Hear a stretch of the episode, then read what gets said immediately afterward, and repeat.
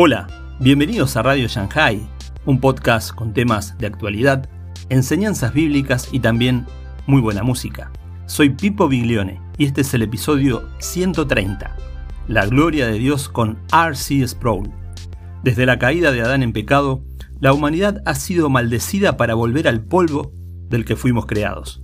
Pero para todos los que confían solo en Cristo, Dios ha prometido la liberación de la muerte a su gloria eterna. Te invito a suscribirte a la plataforma por el cual nos escuchás, como Spotify, Anchor, Google Podcast, Evox, Apple Podcast y muchas más. Recordá que podés seguirnos en Facebook e Instagram y por favor, déjanos tus comentarios. Te invito a escuchar este episodio atentamente.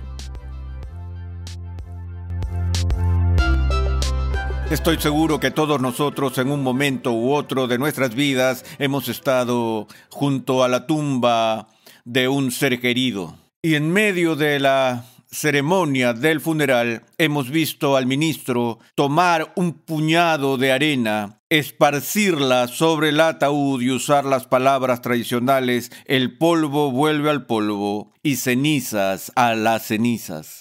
Por supuesto, esa ceremonia comunica algo de importancia, que venimos de la tierra y volvemos a la tierra. Y sin embargo, no es toda la historia, ¿cierto? El mismo nombre de este curso de estudio eh, nos apunta en otra dirección que el propósito de Dios para aquellos a quienes ha dado forma a partir del polvo y aquellos a los que Él ha redimido no es que deben simplemente volver al polvo otra vez para siempre, sino que el progreso es del polvo a la gloria. Y es extremadamente importante para nosotros como gente cristiana mantener el sabor de la gloria que Dios ha puesto en el cielo para su pueblo. El apóstol Pablo escribió estas palabras. Él dijo, para mí el vivir es Cristo y el morir es ganancia. Y él habló en términos eufóricos de lo que significa para el cristiano el entrar en su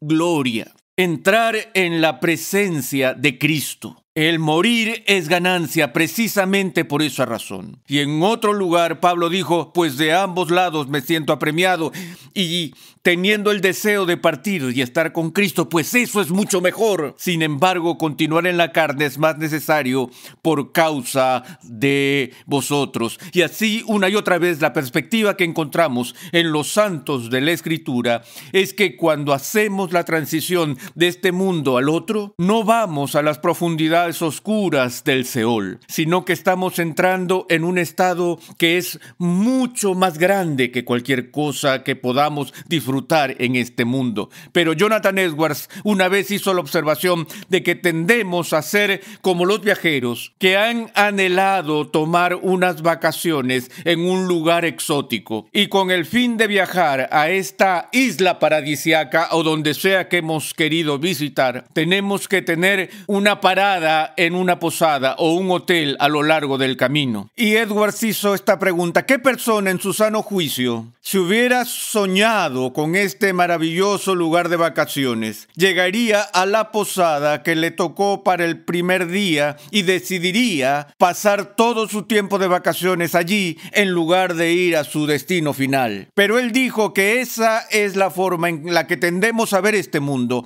Nos aferramos a él. Preferiríamos sufrir esos males que tenemos antes de ir a buscar otros que no conocemos, tal como lo indicó Shakespeare. Pero tenemos que mantener delante de nosotros el destino y la esperanza de nuestra fe. Y es por eso que vamos a concluir nuestra visión general de las Escrituras yendo al libro del Apocalipsis, capítulo 21, donde vemos parte de la visión del apóstol Juan del nuevo cielo y de la tierra nueva. Juan dice en el capítulo 21, verso 1, y vi un cielo nuevo y una tierra nueva, porque el primer cielo y la primera tierra pasaron y el mar ya no existe. Encuentro eso fascinante que la primera cosa que menciona sobre el nuevo cielo y la nueva tierra es la ausencia del mar. Ahora, para las personas en esta cultura esto no suena muy glorioso, debido a que muchos de nosotros tenemos como máximo destino para nuestras vacaciones ir a la playa. Nos gusta el surf y la arena y la experiencia de navegar y todo lo demás. Tendemos a amar el mar, pero recuerden que estas palabras fueron escritas en Israel. Y en la poesía hebrea, la imagen del mar tradicionalmente era la imagen de destrucción y del conflicto y del dolor. El pueblo judío nunca tuvo una marina de guerra, nunca desarrolló un comercio costero, porque su costa era demasiado peligrosa y rocosa, y sin embargo todo lo que recibieron del mar fueron los terribles vientos que venían del Mediterráneo que trajo estragos a, sus cultivos y merodeadores que vinieron de Tiro y de Sidón, los fenicios y especialmente los filisteos. Así que la Biblia habla sobre el mar bravo, su furia y los rugidos Así que en la poesía hebrea, el río, la corriente, el pozo, esas son imágenes de la vida y de bendición, porque en una región árida del desierto, el oasis es la estación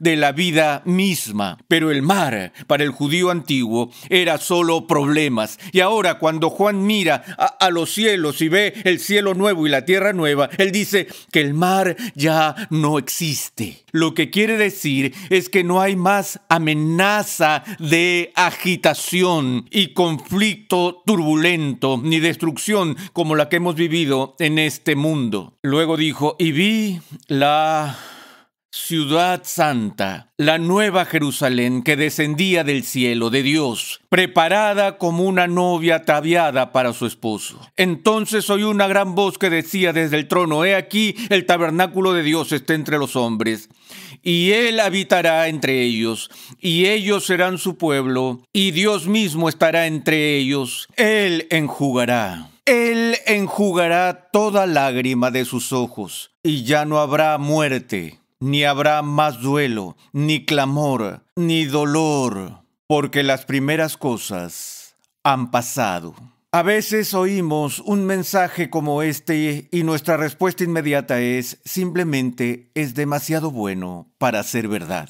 Si inventáramos una religión, sin duda, nos gustaría inventar una que nos dé una promesa de algún tipo de alivio permanente del dolor, del sufrimiento, y de la muerte. Tenemos la imagen en la literatura griega de la espada de Damocles que cuelga suspendida en el aire, a punto de soltarse y caer en cualquier momento. Y la espada de Damocles representa una fuente constante de amenaza que va a destruir nuestra felicidad. Somos criaturas que estamos vivas y amamos la vida. Sin embargo, cada uno de nosotros está en el corredor de la muerte.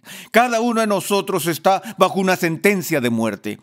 Cada uno de nosotros sabe que de alguna manera allá en el futuro nos espera la ejecución. No sabemos de qué forma será esto. No sabemos cuáles serán las circunstancias de nuestro propio fallecimiento. Pero esa espada de Damocles, esa espada de muerte, pende sobre nosotros y arroja una sombra sobre todos nuestros planes y nuestras expectativas gozosas. Y aunque tratamos de suprimirla, siempre está allí la conciencia de nuestra mortalidad en cierto modo, impide la emoción y la alegría de la vida. ¿No es así? El tener este espectro desconocido de la visita no deseada del ángel de la muerte en nuestras vidas. Bueno, aquí se nos dice que hay ese momento en la historia cuando este último enemigo será destruido porque en la gloria la muerte no será más. Ahora, como ya dije, podríamos ver esto simplemente como la proyección de deseos de personas que simplemente no pueden soportar la carga de esta espada de Damocles que pende sobre el cuello de cada ser humano. Pero no se trata solo de tener valor. Lo que nos preocupa aquí. Hay una razón, como nos dice la Escritura, de la esperanza que está en nosotros. Ya hemos probado la gloria porque en el registro de las escrituras bíblicas nosotros tenemos el testimonio de uno que ya ha vencido a la muerte. Uno que ha estado allí, que hizo eso y ha vuelto y ha prometido que Él es la primicia de todos aquellos que duermen. Eso es fundamental para la afirmación bíblica de la fe cristiana. Resurrección, la resurrección del cristiano siguiendo el patrón de la resurrección de Cristo. No se trata simplemente de que Cristo resucitó por su propia vindicación, sino que Él fue levantado como la promesa de Dios y como la demostración de la garantía de esa promesa de que también participaremos en esa resurrección. Se nos dice en esta imagen, Dios enjugará toda lágrima de sus ojos. A menudo, a menudo me refiero a este texto con esta ilustración. Cuando era un niño pequeño, salía a jugar y me hacía rasguños, me caía, me golpeaba la cabeza o lo que sea, y lloraba. Y cada vez que me ponía a llorar, como un niño pequeño, todavía recuerdo que las primeras palabras que venían a mi mente como un niño eran, quiero a mi mamá. no creo que yo fuera el único con ese deseo. Así que cada vez que esto me sucedía, como niño, trazaba una línea recta hacia nuestra casa y hacia la cocina, porque allí podía encontrar a mi mamá en la cocina con el delantal atado alrededor de su cintura. Y ella siempre era muy tierna conmigo ya que cuando llegaba llorando, ella me abrazaba y luego se agachaba y tomaba la punta de su delantal y ella secaba mis lágrimas. Y luego ella me besaba en la mejilla y me decía, todo va a estar bien. No creo que haya demasiadas cosas que se den en esa transacción de amor entre los seres humanos, cuando una persona humana seca las lágrimas de otro ser humano. He estado con personas mayores, adultos, en sus momentos de dolor, en camas de hospital, donde he tenido el privilegio de inclinarme hacia la cama y secar una lágrima. Hay algo increíblemente íntimo, personal y tierno en esa actividad humana. Yo siempre me sentí consolado cuando mi madre literal y físicamente secó mis lágrimas. Pero adivinen qué, a pesar de que esa acción humana que me calmó por un momento, puso fin a mis lágrimas en ese momento, nunca fue permanente. Al día siguiente podía volver a la cocina a que me sequen las lágrimas otra vez. Y todavía tengo lágrimas que mojan mis mejillas y mi madre no está aquí para secarlas. Pero la imagen que estamos leyendo aquí en el texto del libro de Apocalipsis es esta que cuando Dios se incline para secar tus lágrimas, solo tiene que hacerlo una vez. Cuando Dios seca tus lágrimas, ellas se van para siempre. Y Juan dice que después que Dios enjuga las lágrimas, no hay más dolor y no hay más llanto. Porque he aquí, Dios dice, yo hago nuevas todas las cosas. Y eso es lo que estamos buscando. La recreación, la restauración, la renovación de los cielos y la tierra. La redención de lo viejo.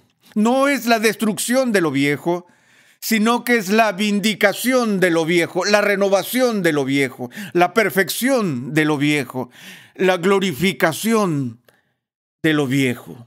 Ahora, ¿qué más ve Juan aquí? Y añadió, escribe, porque estas palabras son fieles y verdaderas. Este es Jesús hablando a Juan. Él está diciendo, Juan, escribe esto. No estoy revelándote esto simplemente para tu beneficio personal, para tu edificación personal. Quiero que lo escribas para que mi pueblo en cada época y en cada lugar sepa que estas palabras que he hablado y estas cosas que te he mostrado son fieles y verdaderas. Puedes contar con ellas, puedes confiar en ellas. También me dijo, hecho está, yo soy el alfa y la omega, el principio y el fin. Al que tiene sed, yo le daré gratuitamente de la fuente del agua de la vida.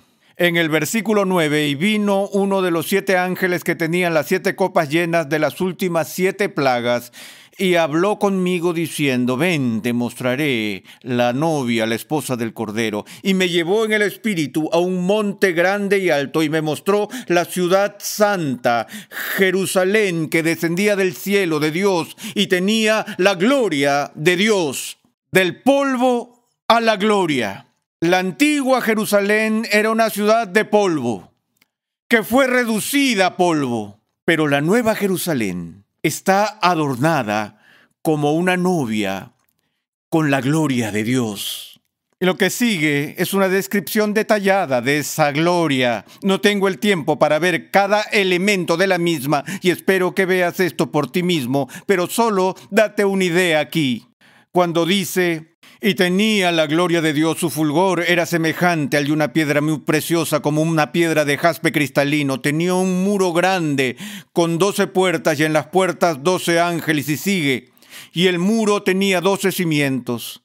La ciudad se presenta como una plaza y da las medidas. Y luego dice, el material del muro era jaspe, y la ciudad era de oro puro, semejante al cristal puro. Los cimientos del muro de la ciudad estaban adornados con toda clase de piedras preciosas, jaspe, zafiro, ágata, esmeralda, sardonice, sardio, crisolito, berilo y topacio y lo demás.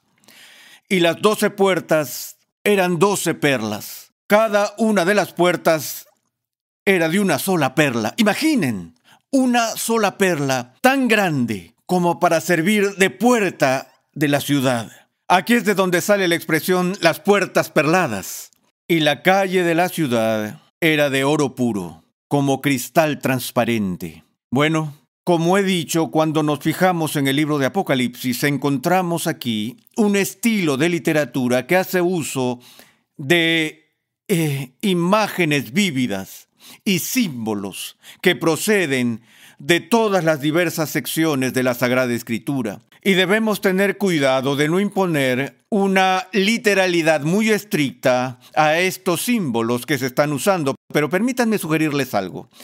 La función de un símbolo es apuntar a una realidad más allá de sí mismo.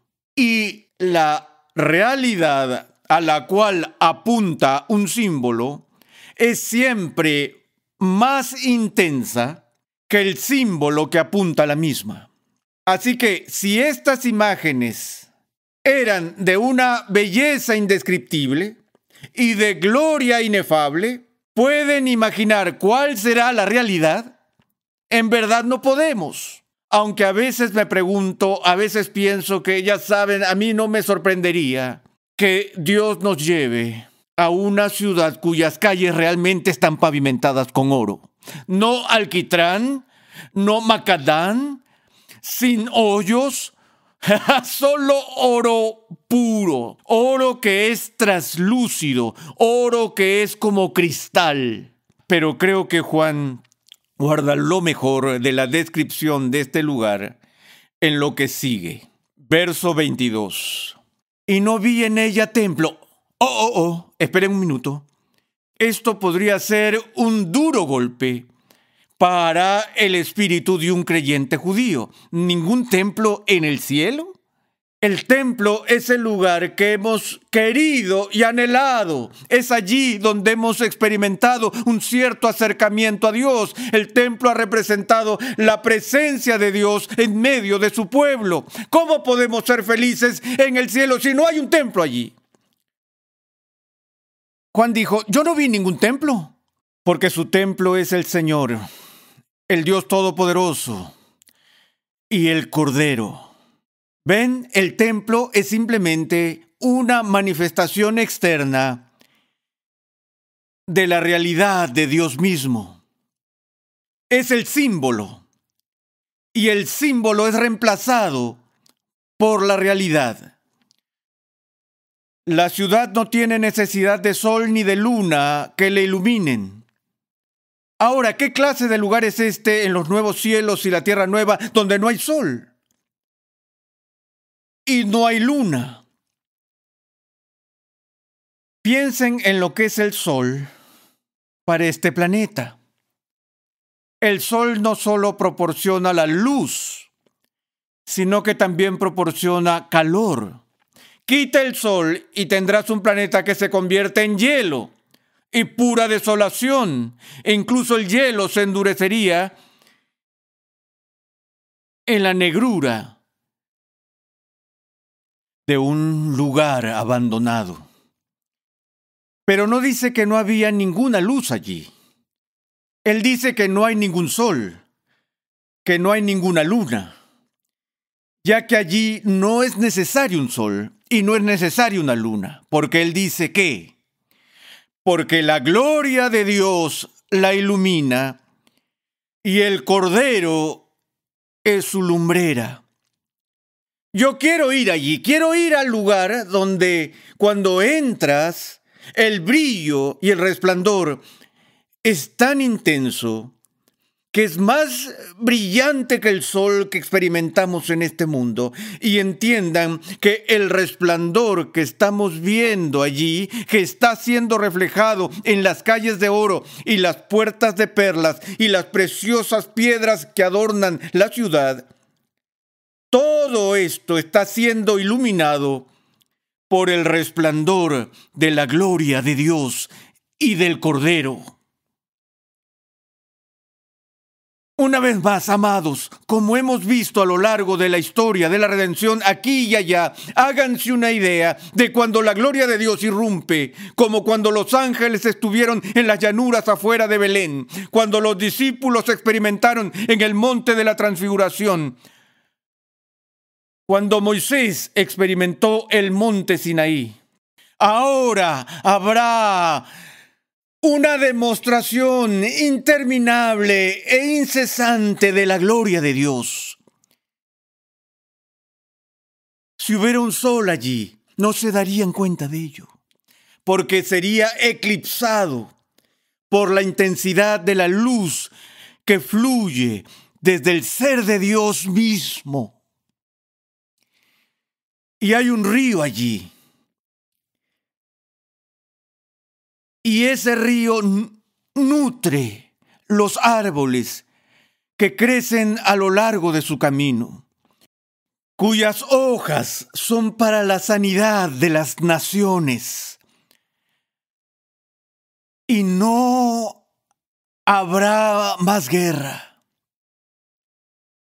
Es una muestra de la gloria pero es la gloria por la cual fuimos creados del polvo. Es la gloria que es el destino de todos los que ponen su fe en Cristo. Ahora, nosotros no decimos polvo al polvo, cenizas a las cenizas, como el final de la historia.